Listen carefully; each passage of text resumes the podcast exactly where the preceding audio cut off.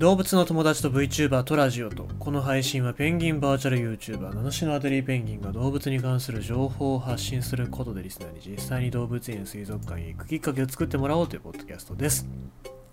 まあ久しぶりになんかね人集めて企画放送なんかしてえなとかって思ったりする時もあるんですよ。というか僕はあのなんか企画を考えるのがもともとは好きなんですよね、えー、最近こういろいろ億劫だったり憂鬱になってるんでその気配がなかったですけどまあ最近、最近というか今日、ふと、なんか残業っていうか、お仕事ずっと続けてるとそんな感じになるんですよ。わかるでしょ？なんか、なんかハイになるんですよ。えーだ、だからまあそれでちょっとやりてえなとかって思ったんですけどもね、もうなんか人が集まるとかそういうのがないですからね。もうだいぶね、そういうなんか、まあ、バーチャルキャストとかにおいてはそういうのななくなっちゃって、で、ね、今 VR チャットかなんかに人が流れてると思うんで、そこじゃなくてね、なんかやっぱ表現する場としてはバーチャルキャストで僕は優秀だと思うからなんかしてえなとか思うんですけどもね、うん、誰か、ね、あのー、でやってもいいんじゃねえかなとかって思ったりしますけどね、昔っていうかちょっと 2, 2年ぐらい前はさ、その討論番組みたいな感じで、えー、なんだ、もうこれからどうやったら良くなるのかみたいな感じです。あの、お話っていうかね、ありましたよ。そういう企画放送もありましたけどもね、今ないですからね。なんかそういうのやってほしいですね。まあでも、ほら、その当時やってたやつはもう全部的外れですけどね。えーまあ、あの僕の中ではですね、前からちょっと言ってますけど、バーチャルって結局は逃げ場所ですから、現実に勝るものはないですから、えー、現実の逃げ場所として、だけども、まあ、逃げ場所として、えー、素晴らしい場所、ちゃんとした逃げ場所っていうのをね、確保するっていうのが、僕はバーチャル空間の役割じゃないかなと思ってますので、まあ、だからなんかメタバースみたいになんか生活の一部になるとか、これで生活飯食えるんだみたいなこと絶対ならないと思いますから、ね、えー、なんかそういう正しい道、バーチャルを正しい道道にね、導いてあげたいなと私は思いますんで、言い過ぎです。はい。さあ、えー、ということでございまして、今日のニュースでございますが、昨日から、えー、続いております、えー、寄付の話を続けましょう。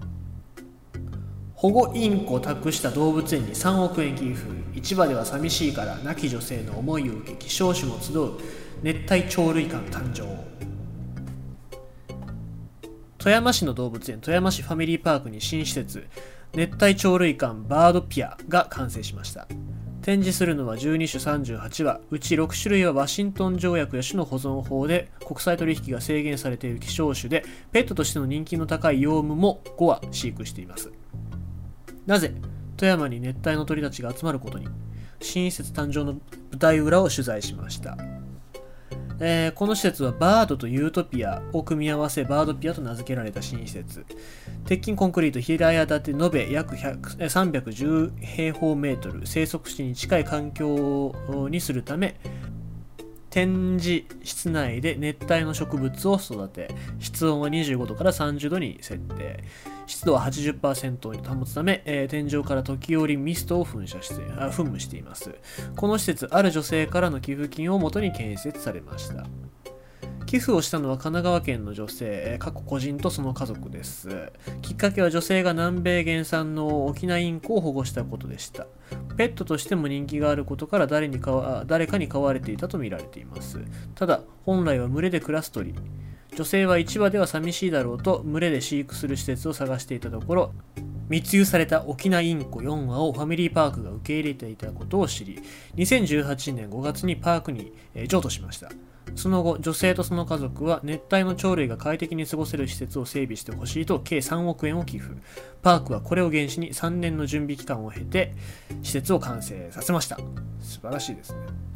大きな、えー、額の寄付、女性の思いを叶える施設にしなければいけないというプレッシャーも大きかったとパークの動物課長、えー、小峠さんは振り返ります。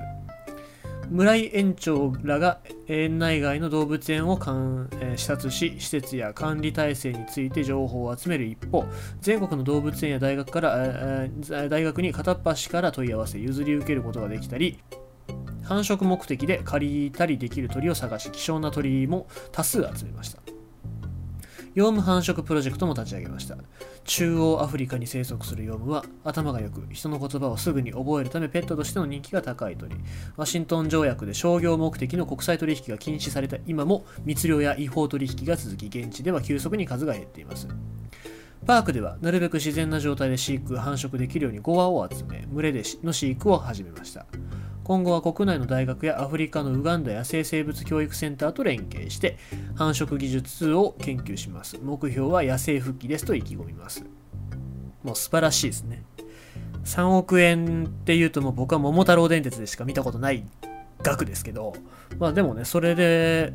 こういう施設ができて、えー、用務のこういう状況になってるよっていうことの啓発につながったりとか、えー、するんだったらば本当にね女性も本望だろうなと思いますから、えー、まあ、本当に良い